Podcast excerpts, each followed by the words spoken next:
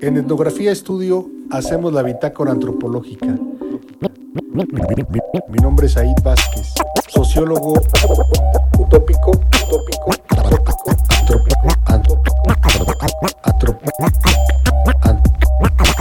antropólogo indecente.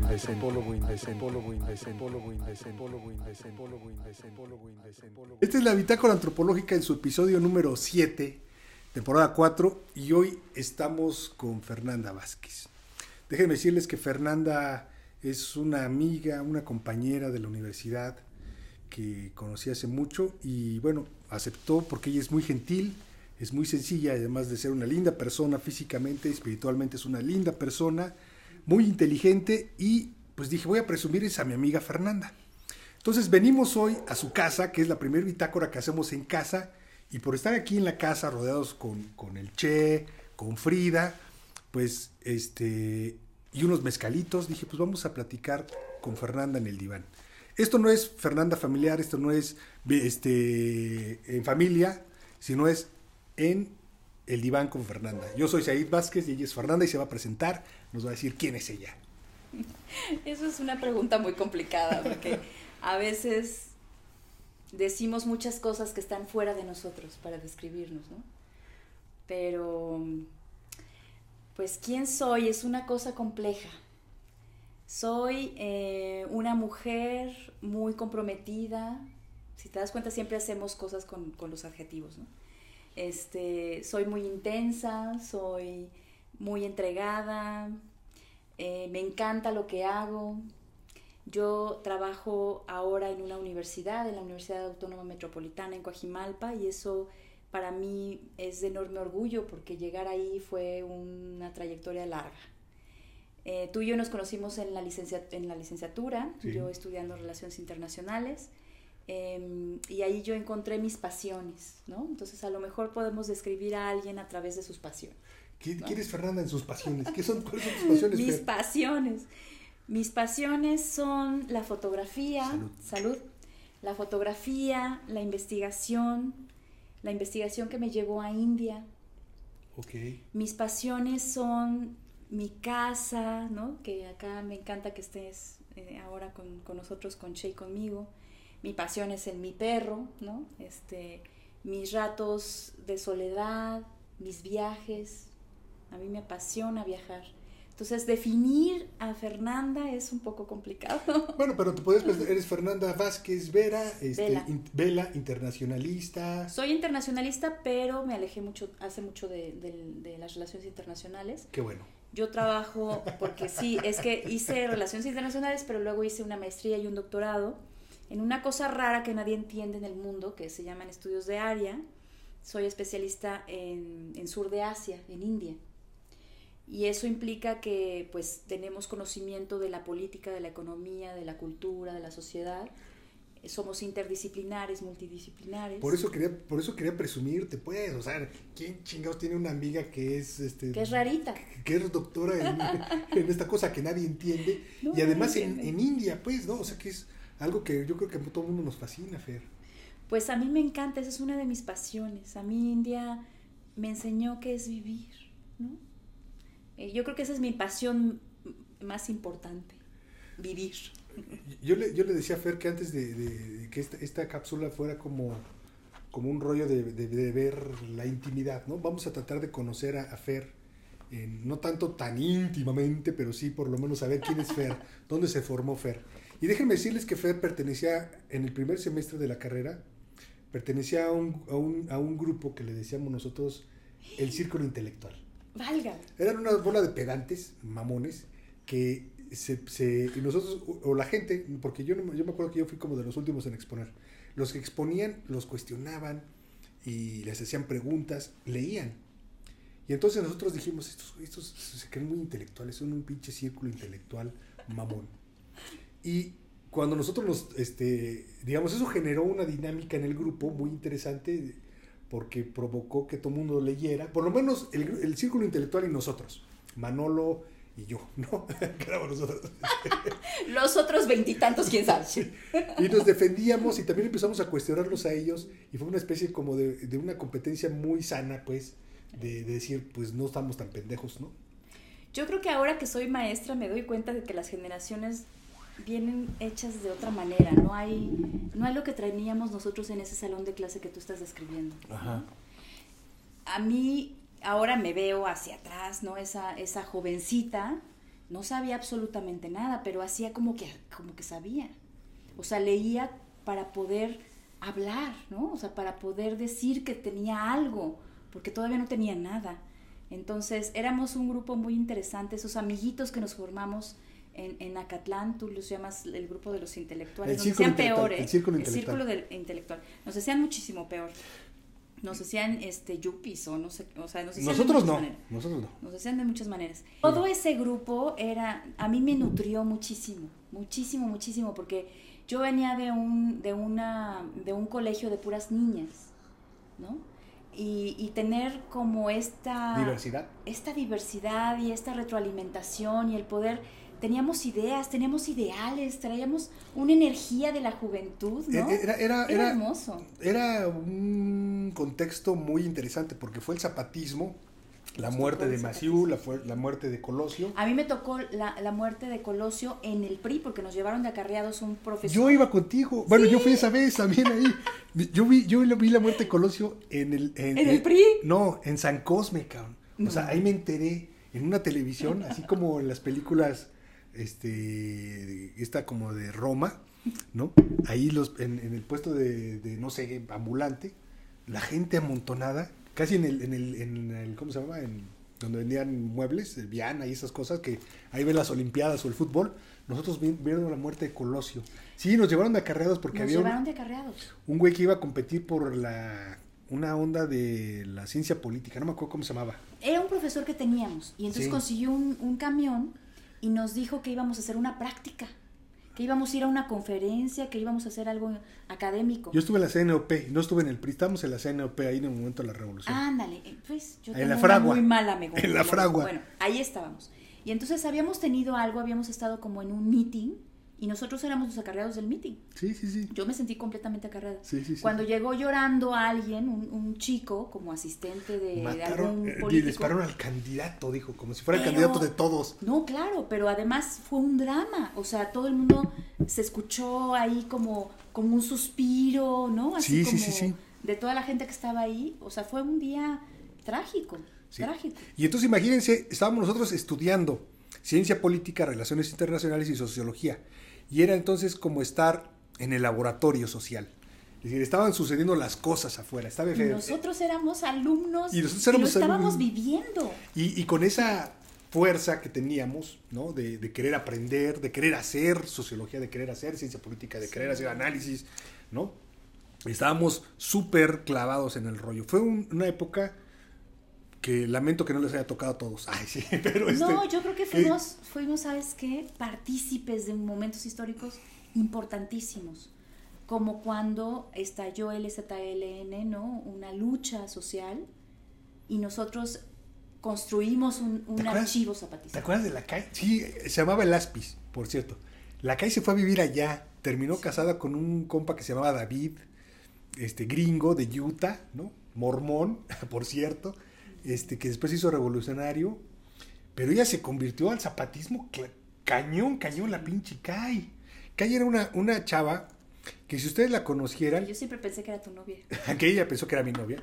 Sí, era, era una raza muy inteligente con la que nos juntamos, pero, pero Kai decías pues. Sí, no, a mí Kai, la verdad es que nos motivaban muchas personas, o sea, no podías quedarte atrás en las lecturas, porque no éramos nosotros los únicos estaba Kai, era una gente muy importante en nuestro grupo. que exacto, motivaba la discusión y traíamos, aunque estábamos chiquititos, o sea, éramos de 18, 20, no, está, no estábamos grandes, éramos... A lo mejor ustedes sí, Fer, porque nosotros veníamos como de... Yo tenía 22 años y, y, este Manolo era el más chavo, tenía 18. que yo. Sí, yo soy 71. Y yo soy 75. Bernardo, sí, a lo mejor por eso te pasaste la mañana. Bernardo era más grande que yo. Bernardo era el vulgarcito. que nos estábamos acordando de eso, pero no vamos a decir por qué. era, era un vato que siempre se la pasaba ahí como fogosón, hablando de las chicas y mal, mal pex.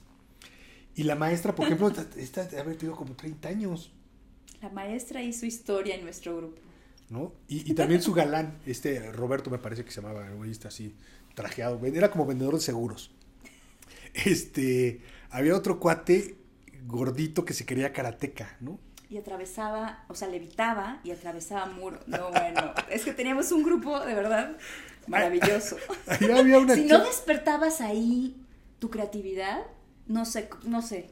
¿Qué hubiera pasado? ahorita me acordé, él después, había una chava que estaba enamorada de él, que yo le puse el pensamiento sociológico, soy un gandalla, perdón, pues, pero porque en la portada era un, eh, nos habían encargado ese libro, pues compramos ese libro, en la portada estaba una chava, este, una mujer indígena, y esta chava, no cómo se llamaba, pero ella se convirtió a la sociología. Entonces, como regularmente el converso es como muy... O sea, ¿la sociología es una religión? ¿Estás poniéndome tu religión en medio? Ajá, es más o menos así. Somos una especie como de sacerdotes los sociólogos. Ah, y sacerdotisas las, sociólogas.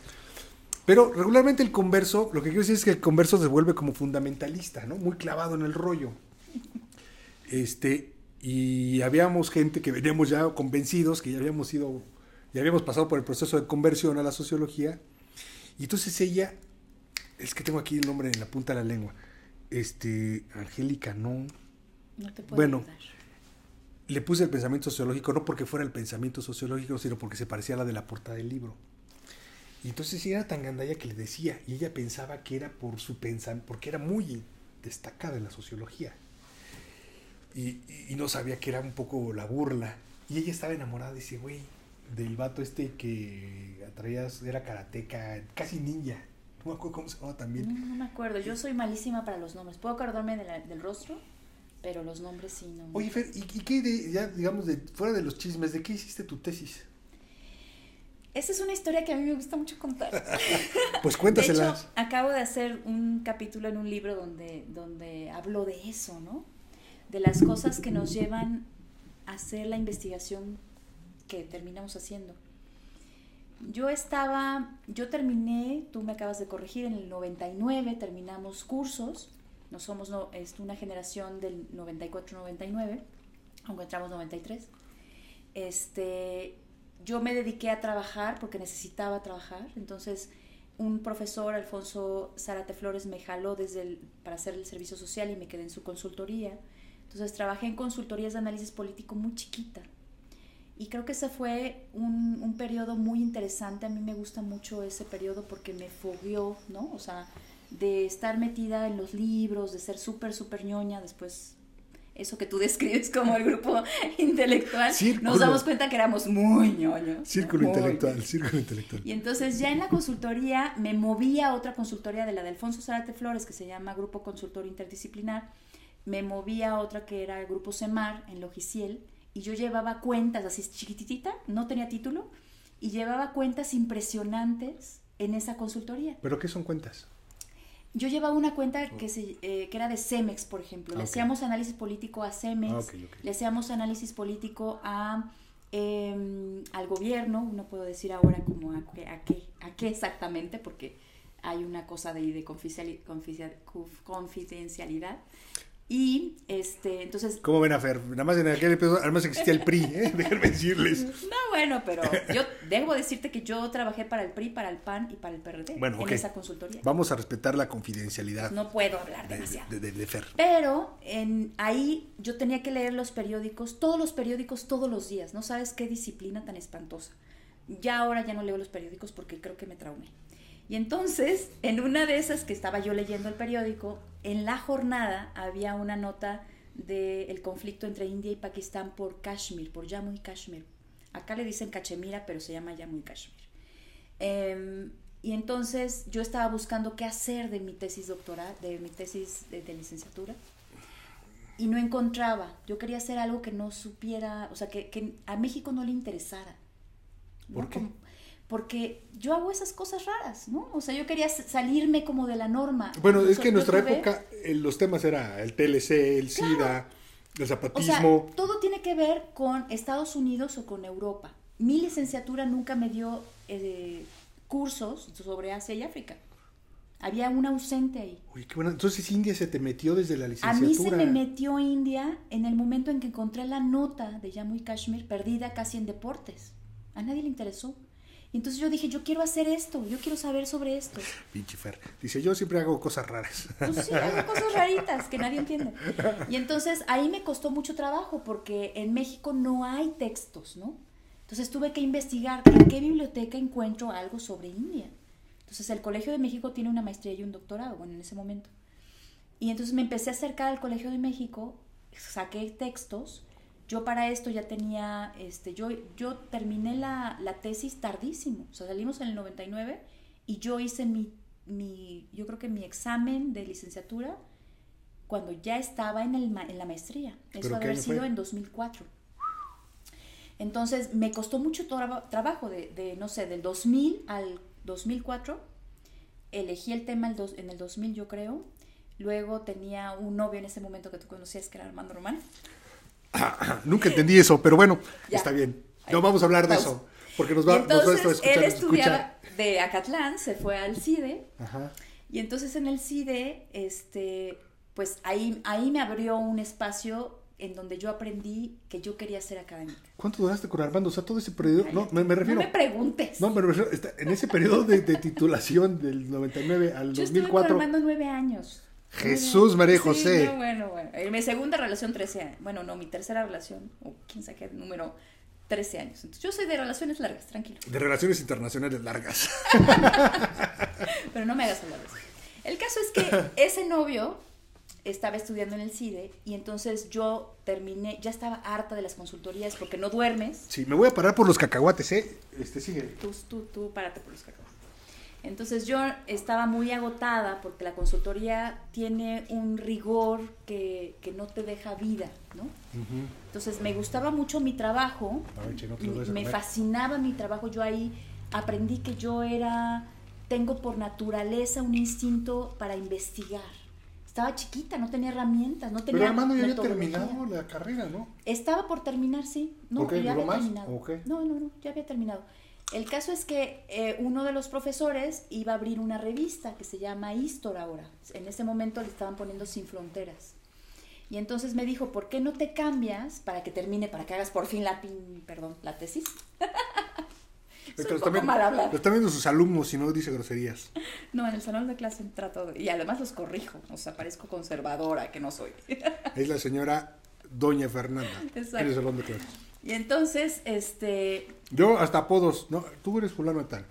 No, yo no puedo. No, no. El caso es que me invitó a una reunión en algún momento y ahí conocí a Jan Meyer. Jan Meyer es un, eh, bueno, en ese momento era profesor investigador en el CIDE. No, está bien que nos des el contexto. A lo mejor gente que nos ve, nos ve gente en España, en Colombia, nos oyen y no saben quién es Jan Meyer. director del departamento de historia en el CIDE. Es un historiador. Es un historiador francés muy reconocido y entonces eh, tenía la idea de hacer un proyecto que era una revista, ¿no? Yo estaba chiquitita, ahora cuando lo veo hacia atrás, que me estás haciendo recordar, Chiquitita. era un bebé. In- Insisto y subrayo, ¿cómo no presumir a esta amiga, chingao? ¿Cómo no presumir a esta amiga? No, es que ahora con el tiempo me doy cuenta que no tenía herramientas. ¿Cómo no, Fer? Y yo, y yo nunca me hago chiquita, pues yo digo, ay, me da mucho miedo, o sea, estoy aterrada, me tiemblan las piernas, pero me aviento. Entonces, eh, me dijo que estaba buscando un asistente para eh, echar a andar al proyecto de la revista. O sea, ¿cómo no va a tener herramientas si Jan Meyer se, se, se fijó en ella? Pues, o sea, Pues sí, o sí, sea sí. se, se codeó con gran, con- se sigue codeando con gente muy importante, como yo. Pero, además, con otros, ¿no? Y, y entonces te llevó a, a- meterte en India. Me llevó, primero me llevó, o sea, yo ya en la consultoría ya me- se me había quedado la idea de que, bueno, yo ya empecé a trabajar con la tesis de, de- sobre India, ¿no? Sobre Jammu y Kashmir. Eh, el caso es que cuando entro al CIDE, me doy cuenta que mi vida tiene que estar en la academia, no en las consultorías. O sea, mi investigación era una investigación que debía estar en la academia. Y eso fue muy interesante. ¿Por qué? Porque... ¿Cuál es la diferencia de entre la, o Claro. sea, qué te hizo pensar en que la academia era lo chido? Porque cuando estás adecuado, en, una perdón. consultoría, tú vendes tu investigación y haces lo que el cliente necesita, ¿no? Y en cambio, yo quería investigar lo que a mí se me diera mi refregada madre. Sí, y además yo creo que también tiene un sentido como diferente para Social, es diferente. y de, de conocimiento, pues como más epistemológico cuando va a la academia. No, y además... Poco comercial, digamos, fuera del no mercado. es exacto. Yo no tenía, yo tuve que aprender en la consultoría a utilizar Photoshop, por ejemplo, ¿no? O sea, yo tengo una, ahí una vena de diseño. Esto, esto que lo cortamos, no, no les presumo a esta amiga photoshopera. Exacto, porque a mí me gusta mucho la fotografía, o sea, yo soy... Sí, imagínate. claro. Yo soy una fotógrafa, ¿no? Este, pues muy frustrada.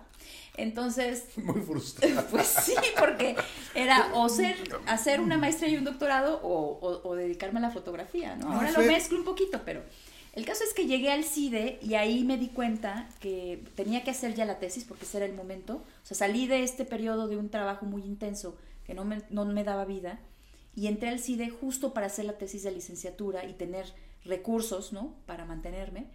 Y aprendí que lo mío era la academia. Ahí me, me vinculé con la academia. Y Jan Meyer fue para mí un asistente de investigación, déjame te digo. Oh, Escuchen, ¿eh? Está asistenciando a Jan Meyer. A la figura que Sí. es una vaca sagrada. O sea, Porque, el, el nivel de. Ahora me asistencia ese cabrón. ¿eh? no, pues es que le, le gustó mi tema, ¿no? O sea, le llamó la atención mi tema. Y entonces yo avanzaba cositas, pero le decía, me, me hace falta textos, me hace falta este libro, me hace falta aquel.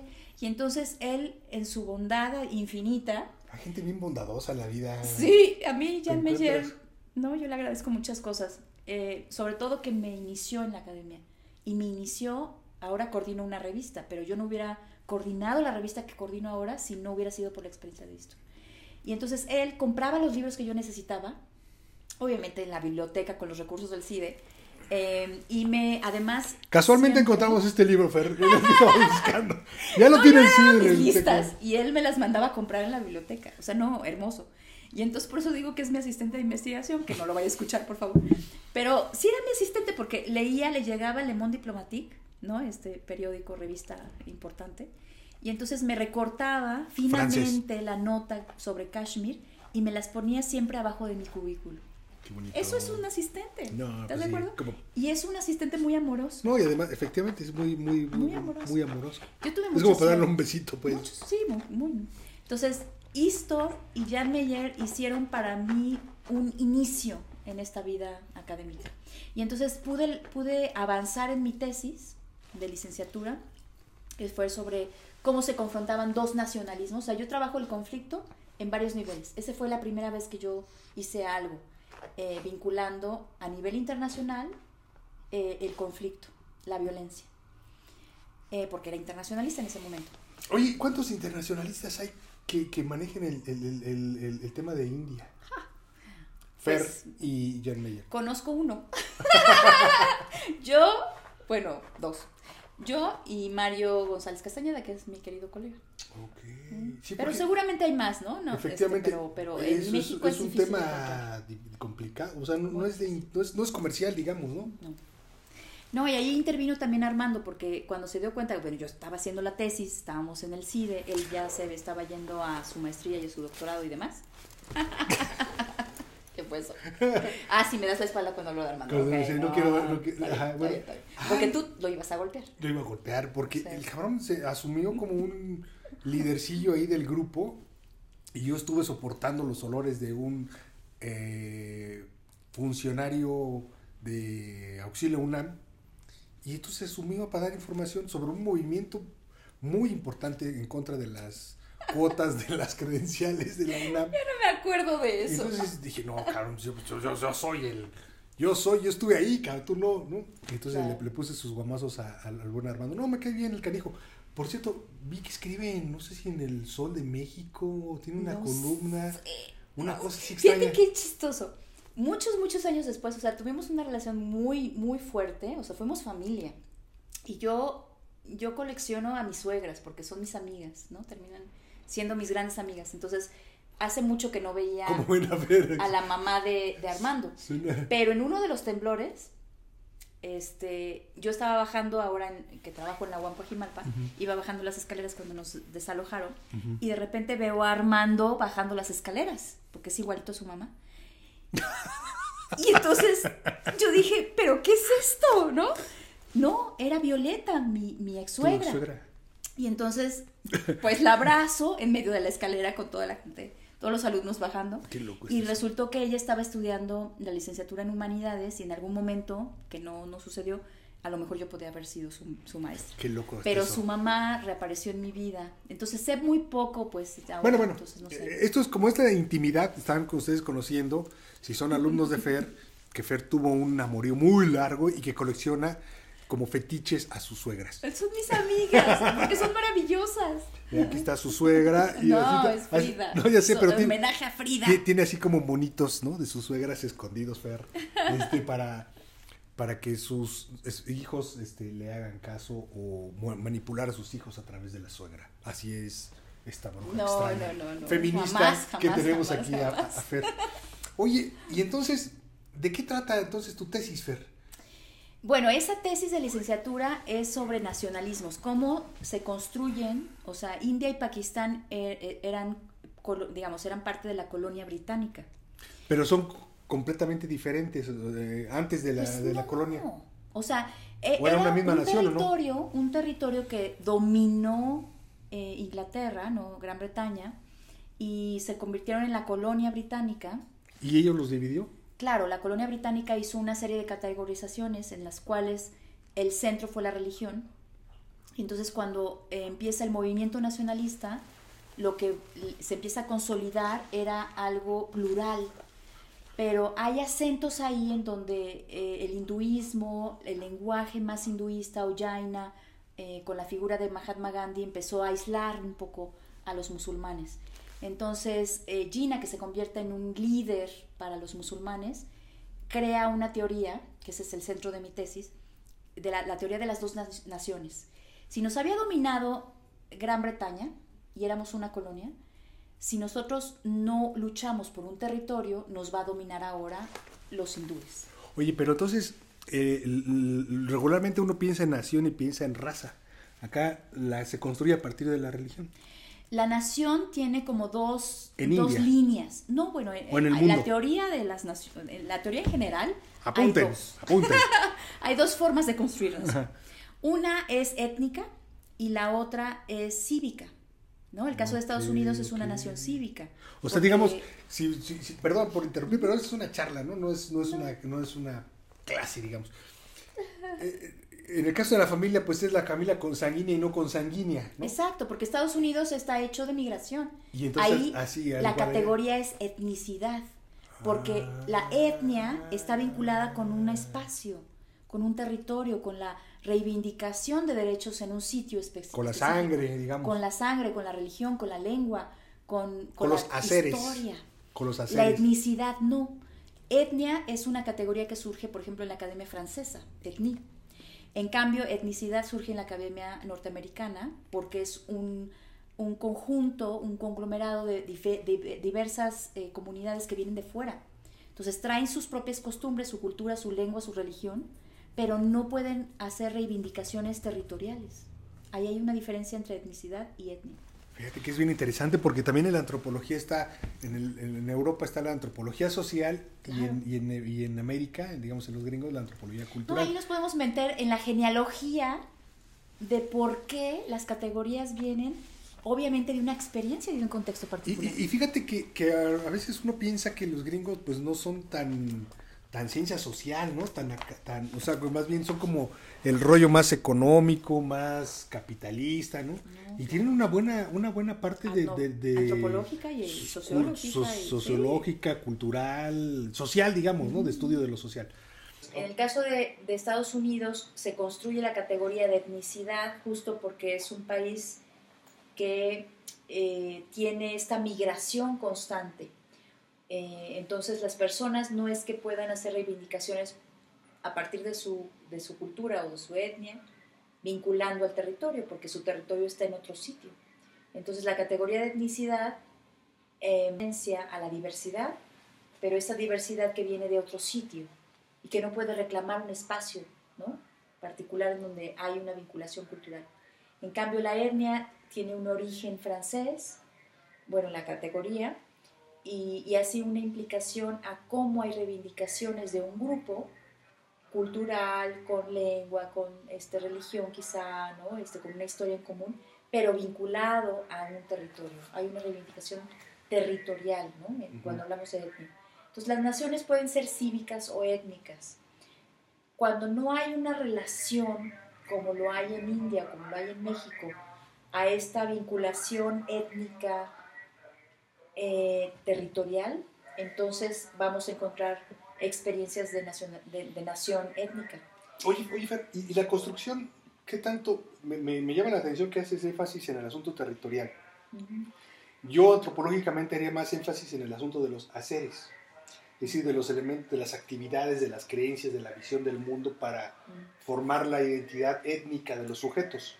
No necesariamente. Fíjate, yo tengo ahí un problema con la categoría de indígena. Para mí es solamente operativa, ¿no? Habría que ver qué tipo de, o sea, qué comunidad. Sí, sí pero no te claves en ese rollo, Fer, sino más bien en el rollo. claves en tus cosas. No, no, no. Si yo te estoy, yo estoy poniendo de ejemplo eso. Claro, cuando se separa de la comunidad. ¿De qué hace uno étnico? ¿Lo que hace o el territorio? Esa era mi pregunta. Claro, yo creo que es la, las dos cosas. Porque lo que haces en el territorio es... Pero, por ejemplo, los oaxaqueños que viven en Estados Unidos siguen practicando cosas que hacen de oaxaqueños. pero por eso la categoría es etnicidad, porque no lo estás haciendo en, en Oaxaca y no estás haciendo una reivindicación en tu territorio. Ese es el concepto que hace rato nos tú reivindicas, tú reivindicas ese espacio en el cual tengo una alumna em, que hizo un trabajo justo en Oaxaca, em, haciendo una especie de memoria de estos espacios de su pueblo, ¿no? de su comunidad, y cómo ha sido usado por los abuelos, por, los, por sus padres y por, por ellos, ¿no? por su generación.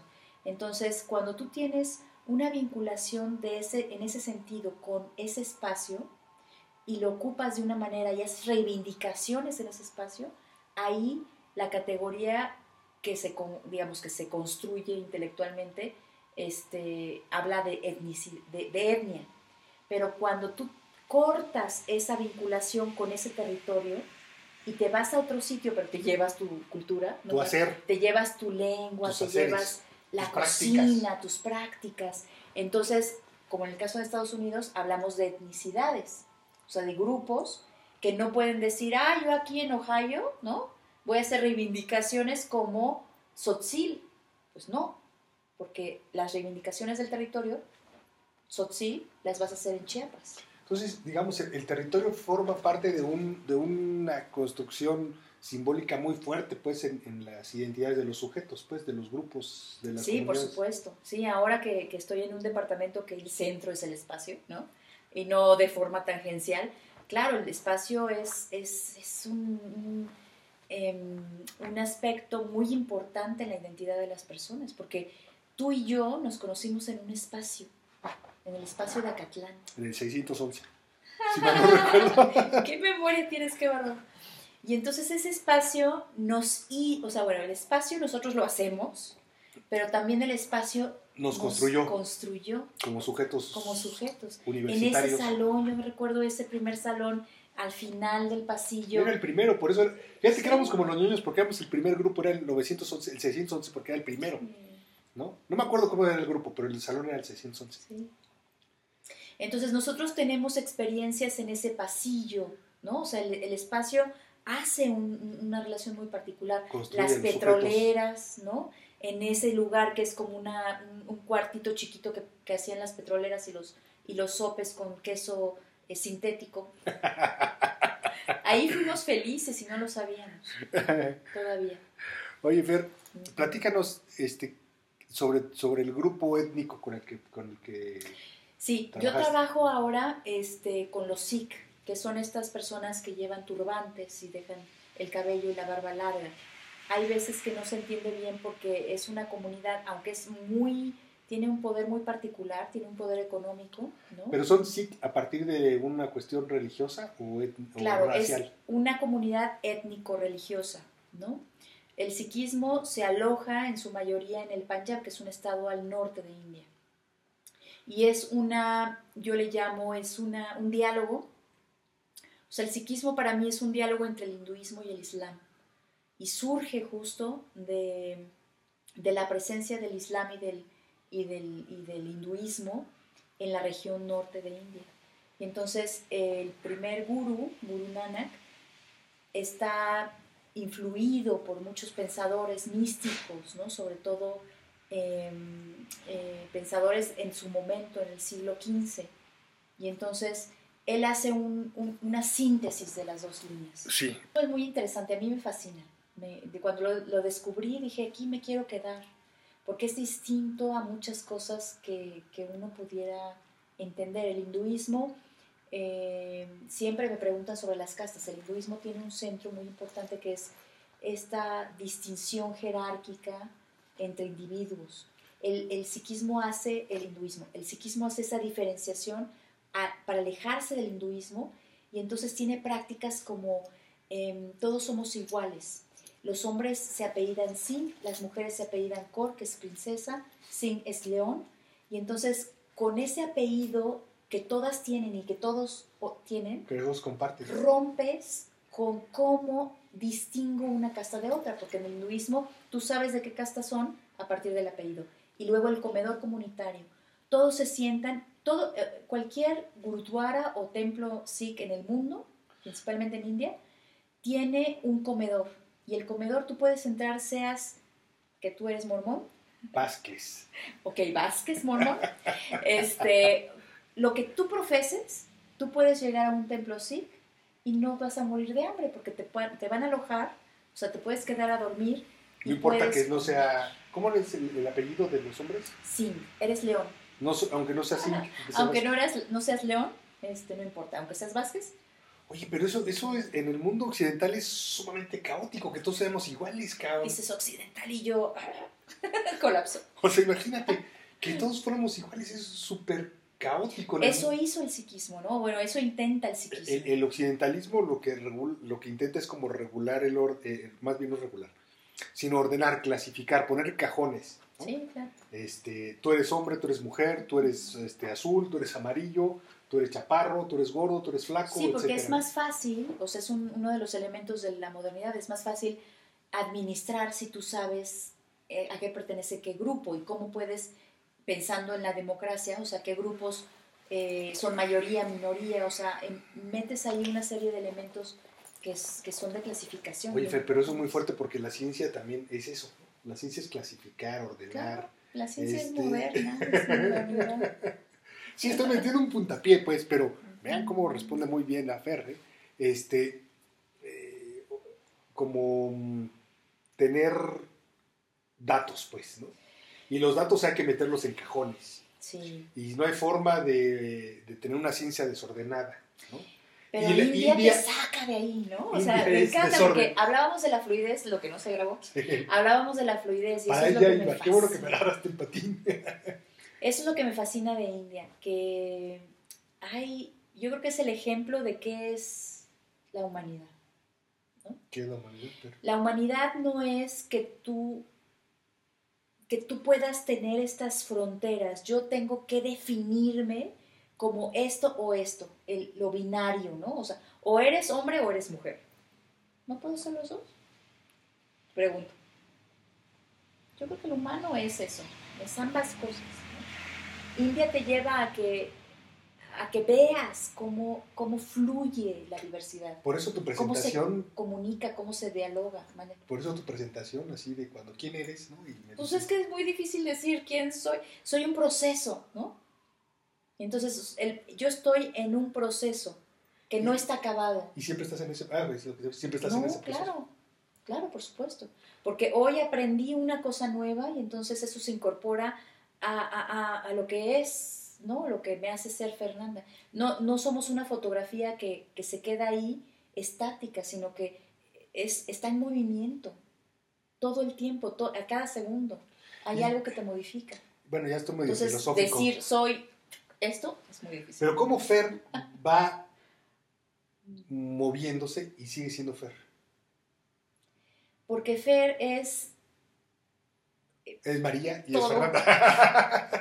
en, India, en, India, soy María, por primera vez, Fíjate en persa. Pero sí, tiene, es eso, o sea, yo creo que tenemos que pensarnos, no, eso nos enseña la modernidad, ¿no? O sea, dime quién eres porque si no, no te entiendo.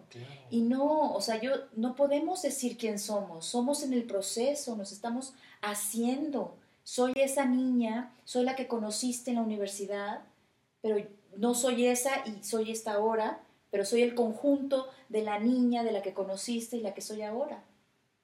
¿no? Entonces no, no me puedes encerrar y decir... Fer es la ñoña que conocí en el 611. Sigue siendo ñoña. No, no, no. Pero, pero muchas más cosas porque la experiencia atraviesa ahí, ¿no? O sea, hace 20 años que nos conocimos, o más de 20 años.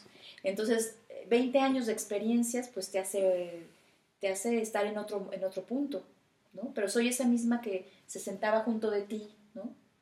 Creo que nunca, Siempre fui... No sé por qué me hablas. Ay, sí. Siempre me ignoraste. No, no sé. ya van a empezar los reclamos. Salud. Salud. Pero sí estábamos chupando tranquilos. Oye, Fer, ¿cómo, cómo conciliar, digamos, este mundo caótico de India con este mundo ordenado y un poco caótico también de México. Porque México, si bien es un mundo, digamos, occidental, este, pero también tiene su, onda caótica, ¿no? Eh, eh, yo no he visitado India, pero sí Mante, Ciudad Tamaulipas, una ciudad en Tamaulipas, pero Ciudad Mante en Tamaulipas. Y yo veía el caos que había ahí.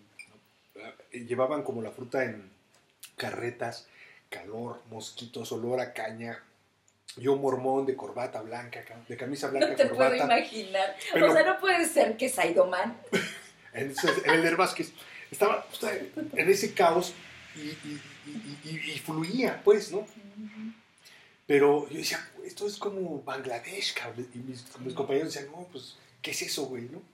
Pero yo me imaginaba en, en este rollo medio, este, siempre me ha gustado un poco como la literatura, en este rollo como de, de poesía o de cuentos, ¿no?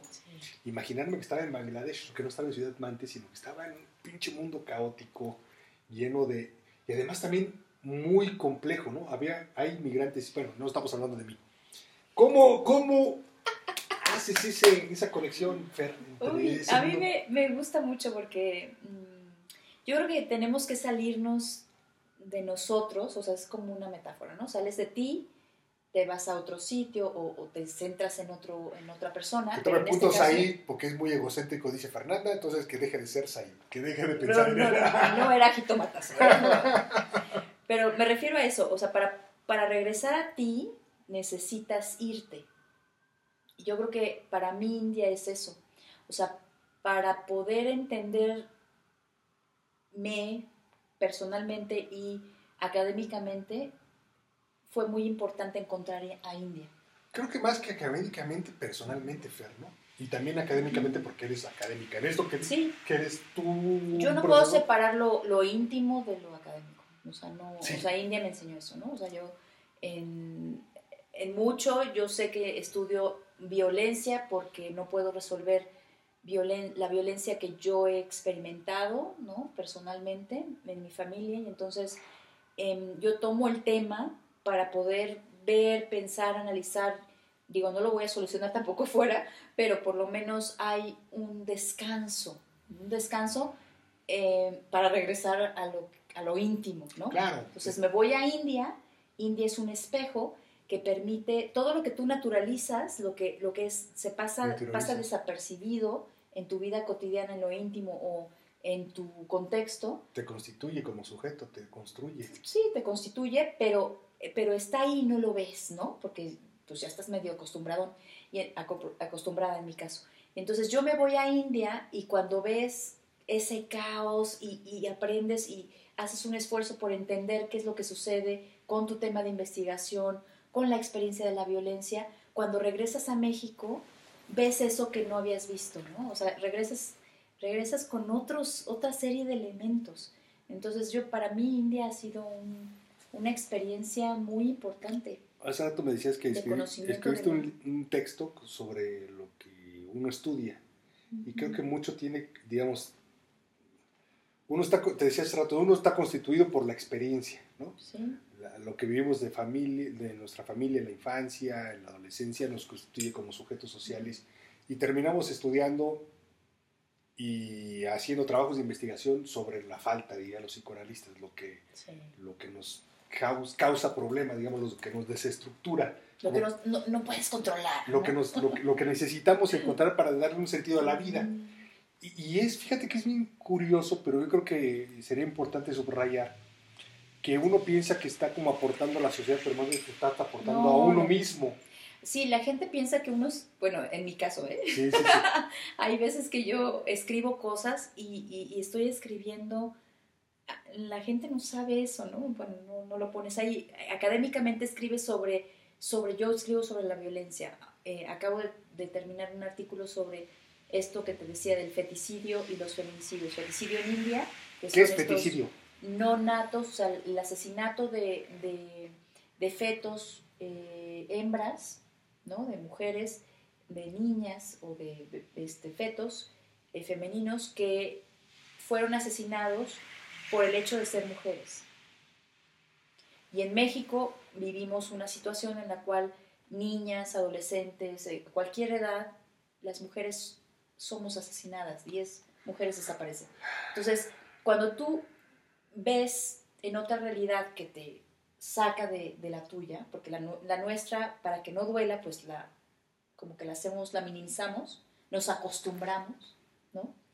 Cuando yo te pongo, hay mujeres, 60 millones de mujeres que faltan en India y las asesinan antes de que nazcan, tú dices, no, bueno, pues estas estos indios están muy mal, ¿no? pinches salvajes. Ahora regresa con nosotros. Son 10 mujeres al día que no están, que deberían de estar.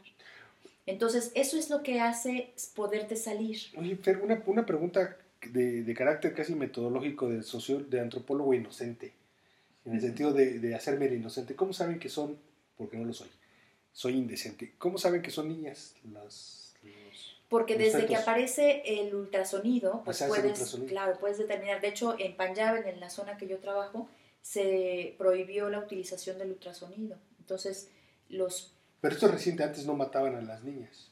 Las mataban cuando nacían. Cuando nacían. O sea, en el momento de nacer, que... Digamos infanticidio, no Infanticidio, exacto.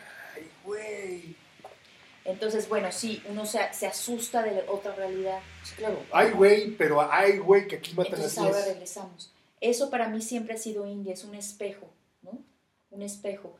Lo que nosotros vemos como caótico te regresa al caos que, que hemos naturalizado aquí, ¿no? O sea, pensamos que estamos em, en, en, en, algo eh, distinto y no tenemos un propio caos. O sea, regresas y ves tus propias dinámicas, los detalles, ¿no? Este, a mí me es muy importante el ejercicio de salir para, para regresar. Oye, Fer, y, y, en este, digamos, esta bitácora antropológica se volvió en bitácora, este, efectivamente en el diván psicoanalítica, regresando al inconsciente de por qué estudiamos, cómo te salvó, digamos, cómo te curó mm. este, tu trabajo en la India. En India. Porque era la primera vez, la primera vez que yo iba sola a un sitio, completamente sola.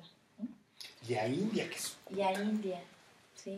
o sea, al otro lado del mundo, perdón por la interrupción, pues, no, pero... No, no, no, fue, fue muy difícil. O sea, yo te puedo decir que cuando yo viví en el 2000, o sea, mi primer viaje fue en el 2005, pero bueno, ese fue un viaje como turístico.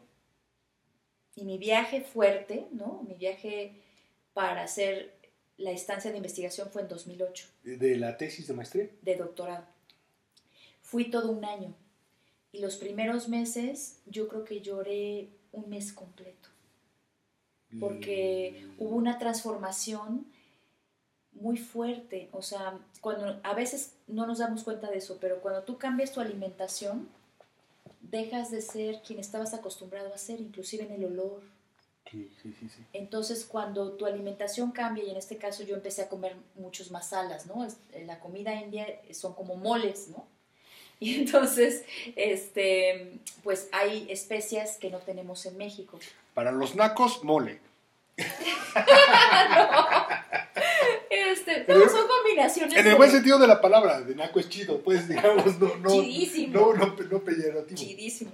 Mole. Entonces, pues en el, las primeras semanas yo me quité eh, una playera y entonces olí algo rarísimo que no era yo entonces me desconocí a mí misma. O sea, hay muchos dolores, por eso lloraba, ¿no? Porque hay una transformación cuando estás en otro espacio, en otro Por eso te preguntas, ¿cómo eras Fer? O sea, en este proceso de Fer, Fer indie, ya te termina siendo otra Fer. Es otra persona. Me convertí en María, Marilla en persa porque no entienden Fernanda, me decían Fernández, ¿no? Entonces dije, no, si ya díganme María, porque no, si me van a decir Fernández. Son, son, son nombres, déjame decirte que son nombres muy fuertes, Fer. ¿eh? O sea, María y Fernanda son nombres muy. Yo no uso María. en India soy María, escrito Marilla con Y, persa, y acá soy Fernanda. Entonces fue como una. Yo me resistí a que me cambiaran el nombre, pero bueno, ahí hay una enseñanza.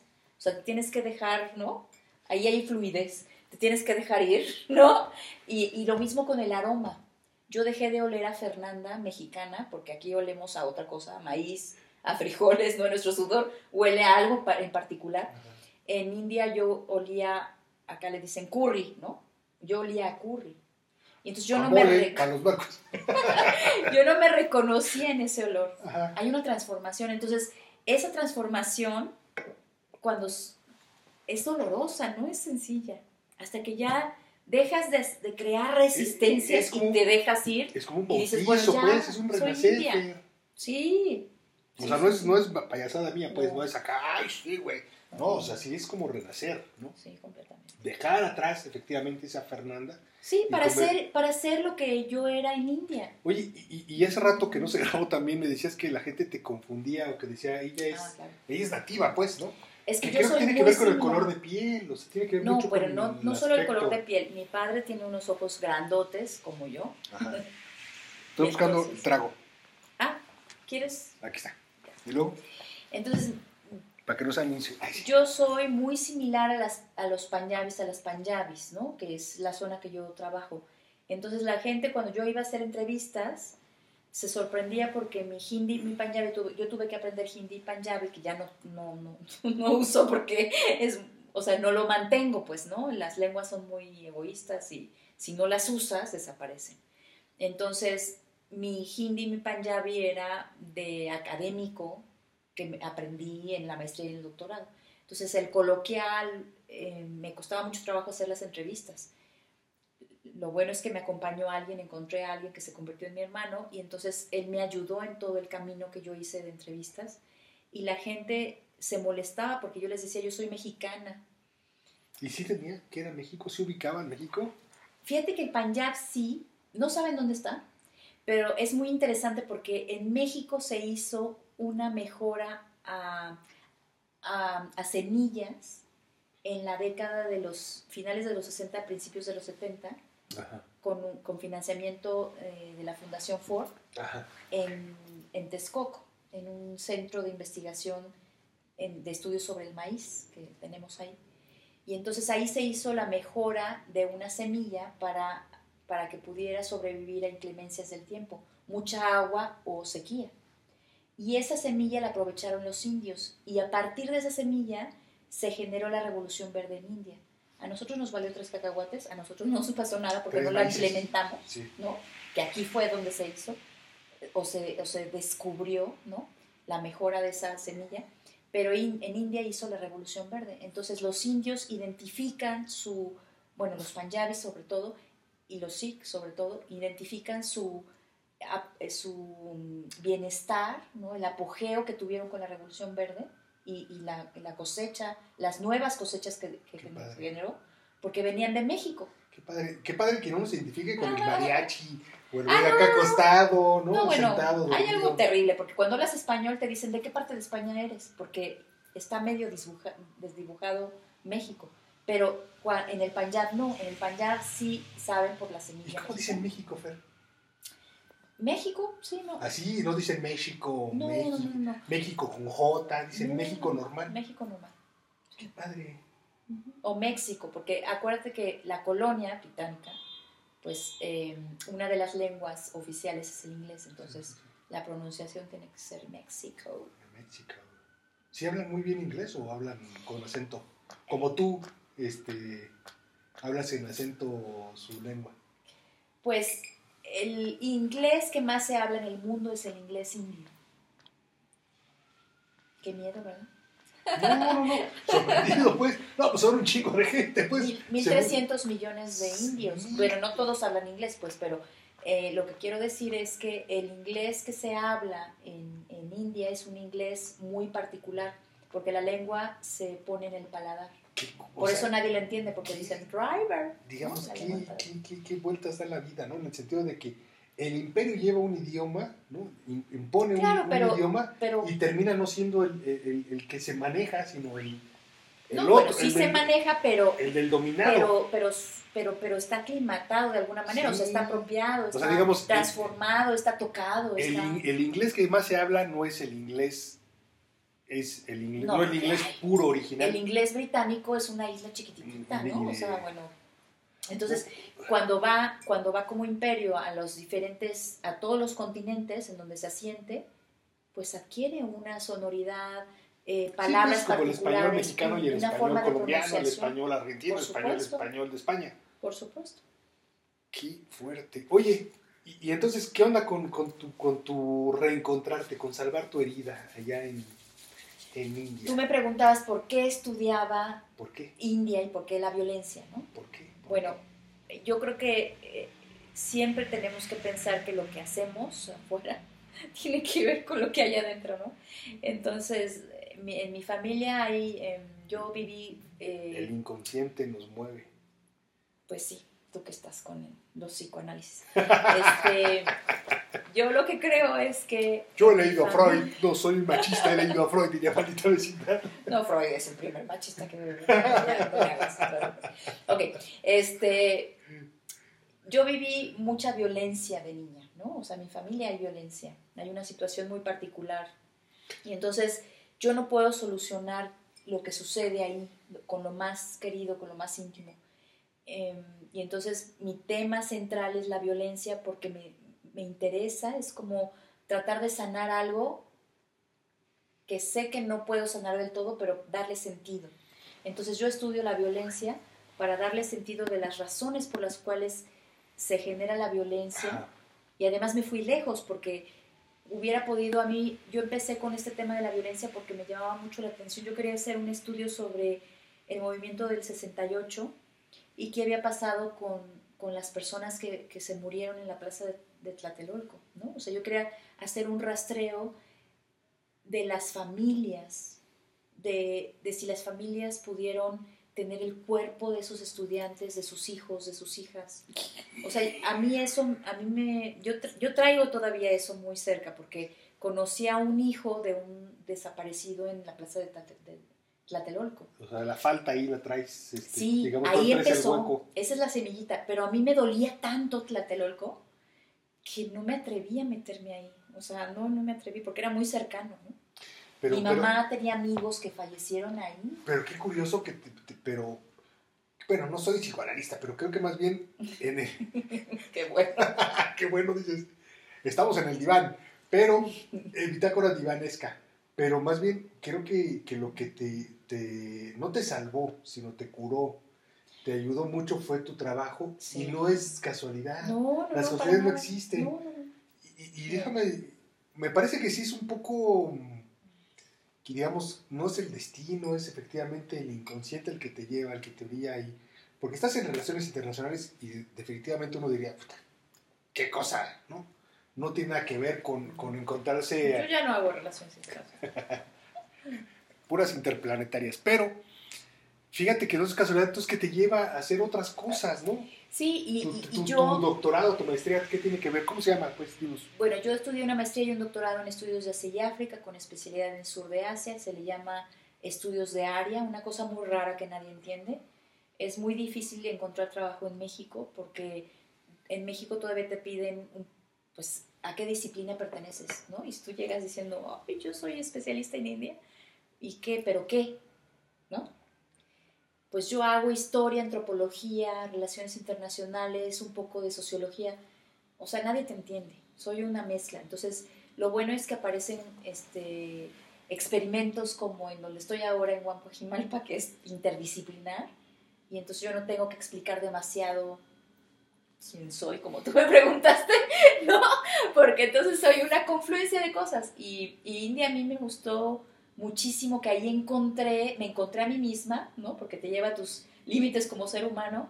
Em, encontré el tema de investigación, encontré a Fernanda, encontré em, quién eres, ¿no? O sea, cuando, cuando haces investigación, ahora que como esto se llama bitácora antropológica, me fascina decir que yo me encontré con la metodología porque yo no sabía nada de metodología etnográfica. Yo hice algo etnográfico en India, la experiencia de la violencia con la comunidad Sikh, ¿no? en tres momentos de violencia. Y yo no era antropóloga, ¿no? Yo no era antropóloga, nunca había tenido cursos de antropología. Ni de Sigue no siendo antropóloga, ¿eh? Pero ahora me encanta la antropología, ¿no? O sea, es que es la neta, Fe. Es la neta, es la neta. Y entonces Toda la yo gente descubrí, vive la ignorancia y son una bola de pendejos porque no estudian antropología. Yo descubrí la metodología y entonces ahora yo doy clases de metodología cualitativa porque yo no sabía metodología, nadie me enseñó metodología. El, con la estrella y el doctorado, nadie me enseñó metodología. Yo aprendí metodología con las viudas con las que trabajo. Ahí aprendí que era hacer una entrevista, que era aprender a escuchar. India me enseñó a ver, a observar, ¿no? a, poder percibir. Me enseñó qué es la empatía cuando estás trabajando con con personas. Y luego ya leí, ¿no? la antropología, la etnografía es esto, la entrevista debe de ser así. Y dije, ay, pues claro, a mí me lo enseñaron las viudas. A mí me lo enseñó el estar en un espacio y observar la práctica del psiquismo. Okay. Esa observación participante, yo la aprendí, me la enseñaron los Sikh, me la enseñó India. Entonces, este, pues ahora doy clases de metodología ya muy formal, ya muy académico, ¿no? Con los textos y ya doy mis lecturas, ¿no? Este, y la experiencia, yo creo que la experiencia en India antropológica es extraordinaria, lo que yo puedo aportar en ese sentido. Bueno, déjenme decirles que aquí vamos a terminar este episodio de la Bitácora Antropológica número 7. Vamos al, episodio 8, si, si, si los dioses las diosas. Y las diosas nos lo permiten porque vamos a cenar y vamos a seguir echando trago. Y podemos platicar entonces con Fer sobre su trabajo en Indy, que tiene que ver con este, esto ya más académico. Esto fue Fernanda en el diván. Conocieron a la, a la doctora Fernanda en una especie como de intimidad, porque una especie porque lo que no, no, se grabó era como más íntimo. Ya lo segundo fue como más actuado. Pero bueno, estamos aquí con Fernanda Vázquez Vela. Exacto. Yo soy Said Vázquez, somos en, en, India seríamos Said, ¿qué? Said Singh. Said Singh. Y Fernanda Kaur. Y Fernanda Kaur. O sea, León, eh, Said León, y Fernanda Princesa. En Etnografía Estudio hacemos la bitácora antropológica